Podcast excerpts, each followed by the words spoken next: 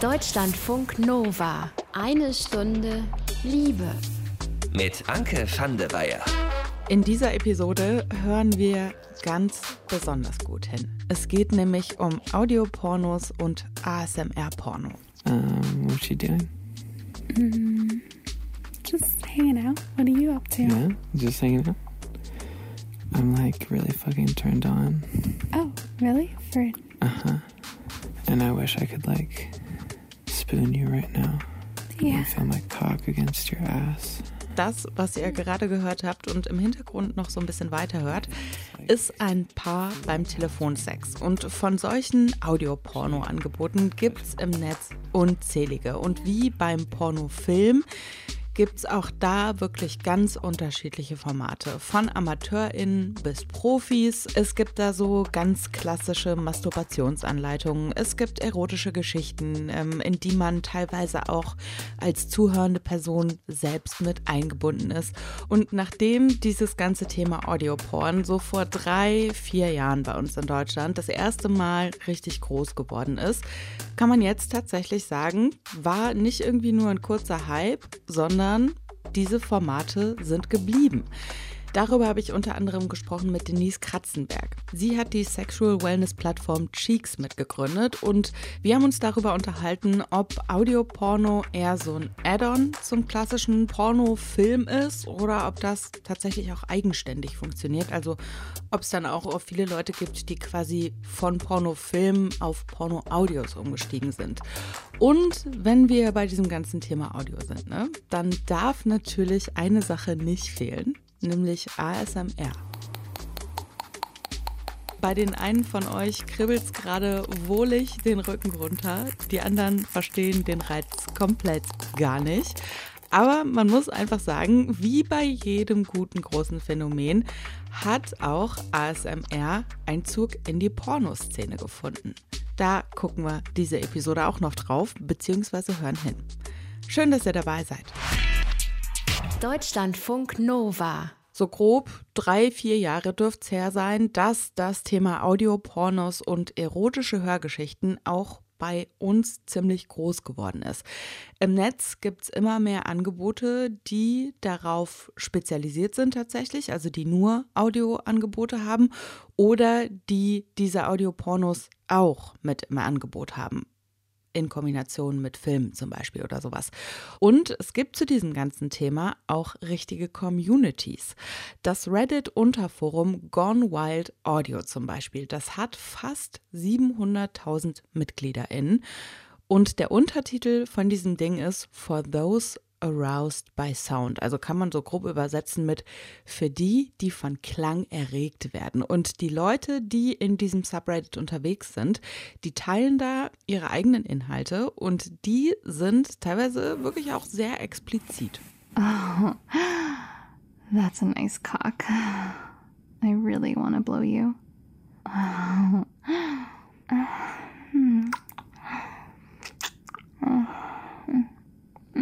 Welche Geschlechter solche Angebote eher ansprechen, darauf gucken wir gleich auch noch.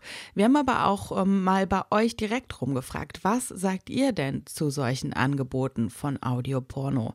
Seid ihr eher Team Yay oder eher Team Nay? Also ich glaube, es ist halt eben dann spannend, wenn man so ein audiophiler Mensch ist und dazu halt auch irgendwie, also so seine Fantasie so ein bisschen ja, gehen lassen kann. Also hat ja auch sowas Voyeuristisches, also man ist halt irgendwie ziemlich nah dabei. Ich persönlich lege schon viel Wert auf die Stimme von einem Mann, beziehungsweise dass die Stimme auch männlich klingt. Insofern, Stimmen machen schon viel her und ich glaube, dass Audiopornos dann schon sehr heiß sein können. Gibt aber auch die unter euch, die sagen, das alleine reicht mir jetzt nicht so richtig. Ich persönlich habe Audiopornos noch nie konsumiert. Wahrscheinlich aus dem Grund, dass ich einfach denken würde, dass ähm, da was fehlen würde. Also das Bild sozusagen. Und mir das Hören, glaube ich, nicht reichen würde. Und ich sag mal so, ich spoiler nicht so viel, wenn ich sage, dass die Meinungen bei ASMR im Porno sehr viel deutlicher auseinandergehen. Da hören wir gleich mal rein.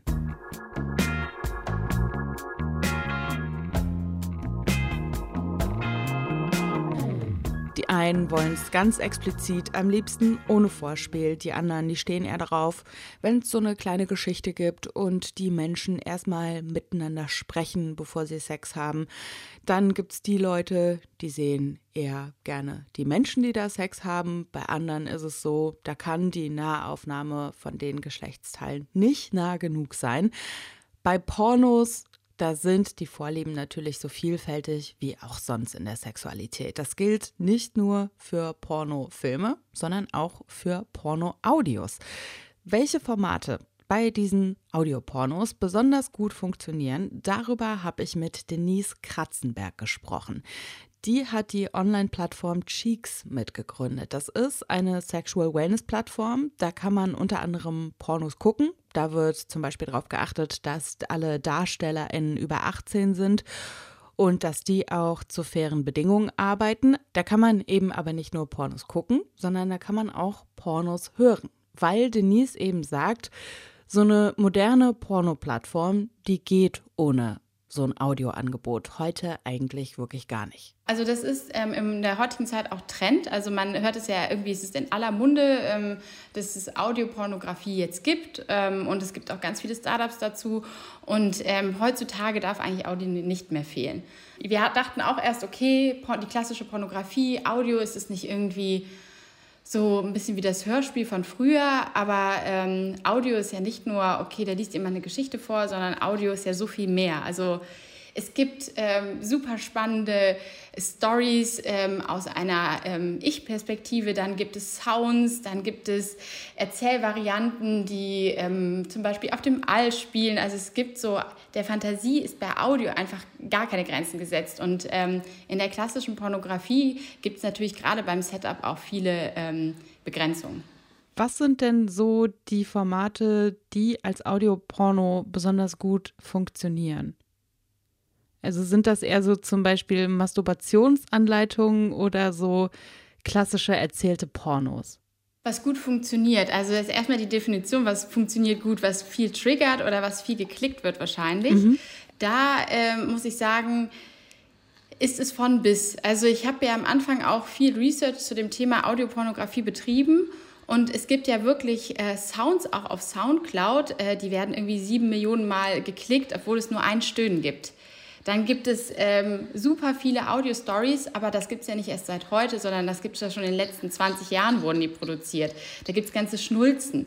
Also ich glaube sozusagen, was gut funktioniert und was nicht, die Frage ist zu schwer zu beantworten, weil die Variation zu breit ist. Also ich glaube, Audio funktioniert immer ganz gut, nur je nach Präferenz ähm, ist eben was anderes angenehm und cool. Ja. Wer sind denn die Menschen, die Audiopornos konsumieren? Also gibt es da wirklich so Zielgruppen, dass du zum Beispiel sagen kannst, das richtet sich oder das wird eher von Frauen konsumiert zum Beispiel als von Männern?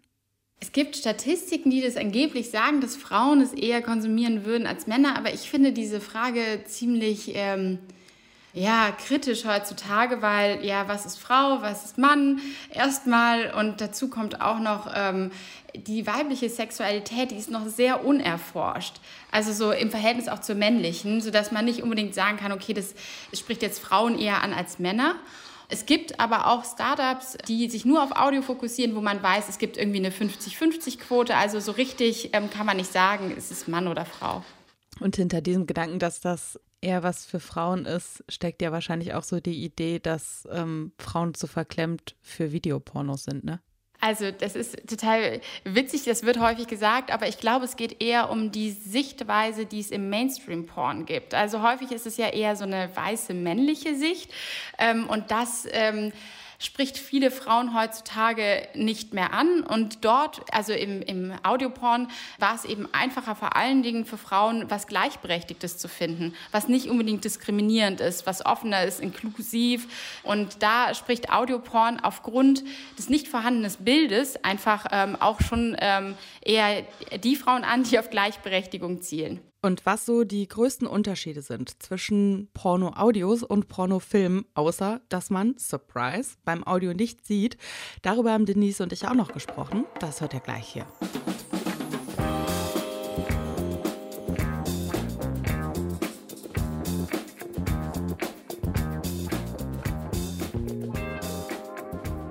Vier Buchstaben und ihr wisst sofort Bescheid. ASMR steht für Autonomous Century Meridian Response. Und ja, ich musste gerade bei zwei Sachen nachgucken, wie man die ausspricht. Ihr könnt euch einfach selber denken, welche das sind. Auf jeden Fall sorgt ASMR bei einigen Leuten für so ein angenehmes Kribbeln auf der Haut, wenn Leute eben so ganz nah ins Mikro flüstern. Ich mache das jetzt absichtlich nicht, weil ich bin kein ASMR-Profi. Es gibt natürlich auch die Leute, die irgendwie mit den Fingernägeln wo drauf rumklackern. Ich glaube, ihr habt das alle schon mal gehört. Genau das finden aber natürlich äh, manche Leute auch überhaupt gar nicht angenehm. Ich habe so ziemlich das Gegenteil von einem Flüsterfetisch. In dem Moment, wo irgendwer flüstert, finde ich das einfach nur ekelhaft und möchte sofort wegrennen. Wie auch immer ihr jetzt dazu steht, ja, wie so ziemlich alles, was in der Gesellschaft von Relevanz ist, wird ASMR auch in Pornos aufgegriffen. Und genau das gucken wir uns jetzt mal an, beziehungsweise hören mal hin. Manchmal hört man in diesen ASMR-Pornos nur so die Geschlechtsteile schmatzen oder klatschen, plus eben die entsprechende Nahaufnahme von dem, was man da hört. Manchmal sieht man die Leute aber auch komplett und man hört auch mal so ein leiseres oder lauteres Stöhnen. Und auf den gängigen Pornoseiten gibt es wirklich mittlerweile hunderte solcher Videos, teilweise millionenfach angeklickt. Und so klingt das dann. Mhm.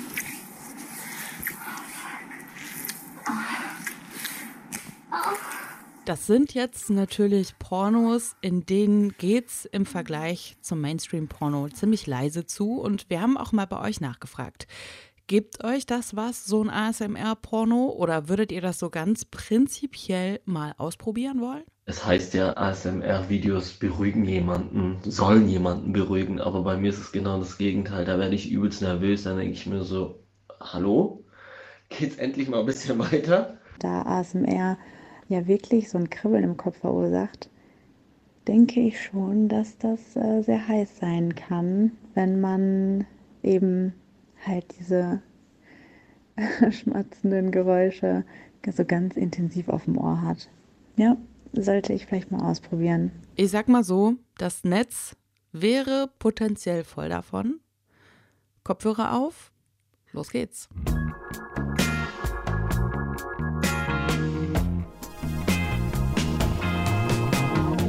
Wir gehen nochmal zurück zu den Audiopornos. Darüber habe ich gesprochen mit Denise Katzenberg von der Sexual Wellness Plattform Cheeks. Und ähm, wir haben uns darüber unterhalten, was die größten Unterschiede sind zwischen Audio- und Videopornos. Jetzt mal abgesehen von dem ganz offensichtlichen. Also es gibt ähm, eigentlich wie beim Porno in der klassischen Audio-Story auch ein Vorspiel und ein Akt und das ist ähm, meistens ungefähr ähnlich. Und es gibt natürlich kein Bild, aber es gibt manchmal noch so eine Erzählweise, wie zum Beispiel, dass man direkt du sagt oder jemanden anspricht und das fehlt häufig im visuellen Porno, sodass du dich direkt angesprochen fühlst von der Stimme, die dann mit dir interagiert auch. Und das ist, würde ich sagen, der Hauptunterschied äh, zwischen dem visuellen und dem Audioporn. Ich finde, ähm, ein Vorteil, wenn man das jetzt Vorteil nennen möchte, an Pornofilmen ist natürlich, es kann relativ direkt zur Sache gehen. Ne? Man guckt sich das an, man ist in der Szene und je nach Film wird da jetzt vorher auch nicht so genau erklärt, wer da jetzt mit wem warum schläft. Das ist bei Audiopornos ja oft ein bisschen anders, weil man natürlich erstmal verstehen muss, in welcher Situation man drin ist. Und das muss einem ja jemand erklären, weil man sieht es ja nicht.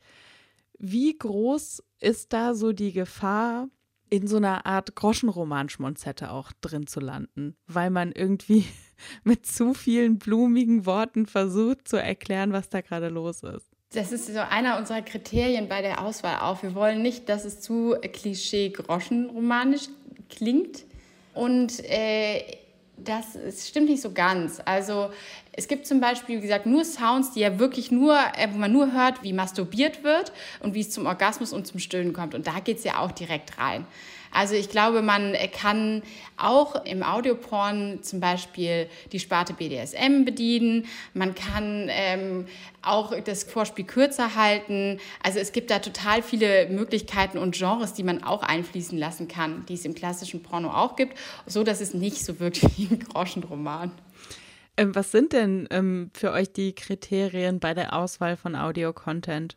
Also bei Audio-Content ist es genauso wie bei unseren anderen ähm, Content-Sparten. Wir achten extrem darauf, dass es einvernehmlich ist, dass man es auch hört, dass es lustvoll ist, inklusiv, dass zum Beispiel auch ähm, wir wissen, dass äh, die DarstellerInnen oder in dem Sinne die PerformerInnen fair bezahlt worden sind. Ähm, das sind schon die Grundvoraussetzungen und die Soundqualität muss gut sein und es muss irgendwie triggern.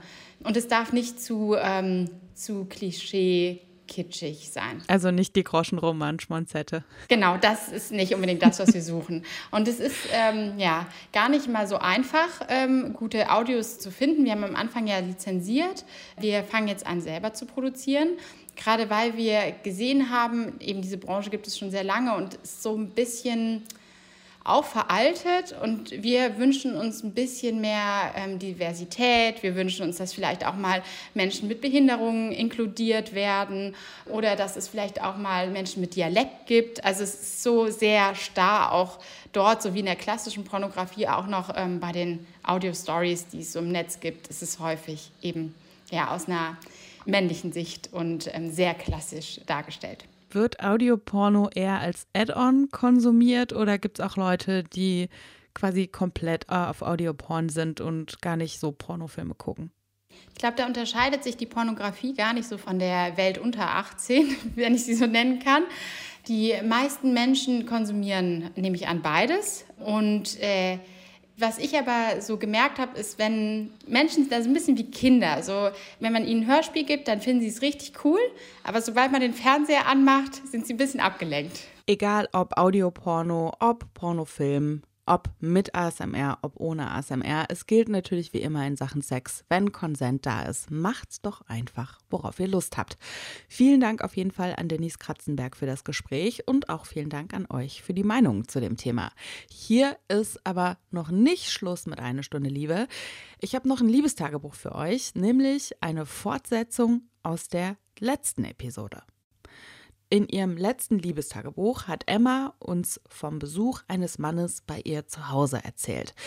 Die beiden, die kennen sich schon lange, haben sich aber nur sehr selten gesehen und dementsprechend war Emma auch ziemlich aufgeregt, wie dieses Treffen dann am Ende ablaufen würde. In der ersten Nacht war es ziemlich seltsam, irgendwie ungelenk, da ist jetzt nichts gelaufen und es war einfach komisch und super awkward für Emma. Wie das Wochenende dann weiterging, das erzählt euch Emma jetzt. Und dann war für den Tag die Geburtstagsfeier eines Freundes draußen geplant. Und der Freund von ihm hatte auch gesagt, hey, bringen Sie doch voll gerne mit. Die kann natürlich gerne zum Geburtstag kommen und so. Und dann habe ich auch gesagt, naja, schick mir mal den Standort und dann überlege ich noch, ob ich nochmal zum See gefahren komme, dann nachts. Ich war den ganzen Tag schon in dieser komischen Emotionen drin, dass ich so enttäuscht war und ich wusste, wie ist das jetzt hier? Und irgendwie, puh, habe ich schon gemerkt, dass ich emotional total zugemacht habe. Und ich war total angestrengt und so und war auch sehr froh, dass er gerade auf dieser Feier dann war und ich alleine was machen konnte mit einer Freundin. Ja, und habe dann erstmal bei der Freundin mein Herz ausgeschüttet und habe dann erstmal alles rausgelassen, inklusive Tränen und alles und so, wie es mir dann gerade geht und dass ich total verwirrt bin und dass ich halt andere Erwartungen hatte oder irgendwie das nicht kommunizieren kann und ich nicht weiß, was ich machen soll. Und das war dann halt voll klar, dass ich mit ihm einfach reden muss und das habe ich auf dem Heimweg entschlossen, okay, ich fahre da jetzt hin. Und dann habe ich gedacht, wenn ich auch vor Ort ankomme und merke, uh, ist irgendwie komische Stimmung, dann kann ich ja auch immer noch wieder gehen. Ich muss ja nicht bis zum Ende da bleiben. Aber stattdessen kam ich da an und war so, wow, es ist voll schön, es ist eine angenehme Stimmung gerade, es ist eine tolle Sommernachtsluft. Und dass ich dann entschieden habe, so, oh ja, ich habe voll Bock hier zu bleiben. Und dann hatte jemand eine große Bluetooth-Box mit und ich hatte auf einmal total Lust zu tanzen. Und irgendwie war diese Geburtstagsfeier genau das Ventil, was ich brauchte. Ich habe einfach so drei, vier Stunden durchgetanzt. Ich habe das total genossen, dass ich auf einmal so loslassen konnte und mit ihm auch ganz entspannt interagieren konnte. Er war auch ganz anders, als ich ihn so kenne, wie wenn wir nur zu zweit miteinander sind. Er ist ja generell ein sehr reflektierter Mensch und sehr reifer Mensch. Und dann in diesem Kontext mit anderen Menschen, die er so kennt, war total lustig und albern und irgendwie so. Und ich habe gedacht, so, ach cool, dass ich auch mal diese Seite von dir jetzt so kennenlerne. Das war total schön für mich, so befreiend und total toll, ihn so zu erleben. Und dann waren wir halt noch voll lange da und sind dann irgendwann mitten in der Nacht mit dem Fahrrad nach Hause gefahren, äh, waren dann natürlich total durch vom Tanzen und alles und so und von dem Heimweg, dass wir dann halt auch relativ schnell ins Bett gegangen sind. Und da haben wir, glaube ich, so, sind so ein bisschen kuschelnd eingeschlafen. Und am nächsten Tag als wir zusammen Mittag gekocht haben, habe ich mir dann ein Herz gefasst und habe gesagt, du, ich muss mal ein paar Gedanken loswerden, die mir jetzt gerade in den letzten anderthalb Tagen durch den Kopf gegangen sind oder was mich so beschäftigt oder mir geht es gerade nicht so gut. Und dann habe ich ihm alles erzählt, wie es mir so geht. Und dann fragte er auch, wollen wir eine Lösung dafür finden? Ich glaube, habe ich gesagt, ich glaube, eine Lösung gibt es jetzt gerade nicht, sondern es tut mir, glaube ich, erstmal gut, das mal so rauszulassen, wie es mir geht, was ich vielleicht auch erwartet hatte und sich nicht erfüllt hat, was ich mir wünsche oder irgendwie so und auch mal seine Seite zu hören, wie es ihm denn damit geht, ne, ob er irgendwas dergleichen wahrgenommen hat und so weiter. Ich wusste ganz genau, dass ich alles sagen konnte, dass es bei ihm alles sehr gut aufgehoben ist und dass er sehr cool damit umgehen wird und so, keine Bedenken. Und ähm, danach war ich halt echt wie ausgewechselt. Ja, und ich dachte mir auch echt hinterher wieder, oh Mann, offene Kommunikation, I love it. Es müssten viel mehr Menschen offen kommunizieren miteinander. Das hilft so viel. Man macht es sich so viel einfacher damit. Das ist so, so gut ah, ja, wenn man sich auch miteinander so wohlfühlt und das einfach auch so alles ansprechen kann, das ist echt Gold wert. Genau, dann ja, ist er halt eben noch die eine letzte Nacht noch, hat er bei mir noch geschlafen und ist am nächsten Tag dann nach Hause gefahren. Es war dann Montag. Seitdem ist alles so okay, wie es ist. Und ich hab, bin echt so glücklich darüber, über diese Erfahrung, über dieses Wochenende. Das habe ich halt echt gebraucht, um mich zu sortieren, was eben uns beide angeht oder um mir über einige Sachen klar zu werden. Ne? Klar denke ich auch an ihn und ich freue mich, wenn ich von ihm was höre oder irgendwas lese und ich bin voll gerne immer mal wieder kurz mit ihm in Kontakt, aber nicht mehr so, dass ich ihn so doll vermisse oder so nach einer Antwort von ihm mich sehne oder irgendwie sowas. Das ist nicht mehr da. Das ist voll cool. Die Amplitude war halt viel größer am Anfang und jetzt bin ich auf einem guten mittleren Level angekommen. Und was da mit der Amplitude und mit Emmas Stimmung weiter passiert ist, das hört ihr natürlich auch hier. Wie immer gilt, das wisst ihr, Fragen, Rückmeldungen, Themenwünsche könnt ihr uns sehr, sehr gerne schicken. Einfach eine Mail schreiben an mail.deutschlandfunknova.de. Ich bin Anke van der Weyer. Ich sage danke fürs Zuhören. Habt's gut! Deutschlandfunk Nova. Eine Stunde Liebe. Jeden Freitag um 20 Uhr. Mehr auf deutschlandfunknova.de.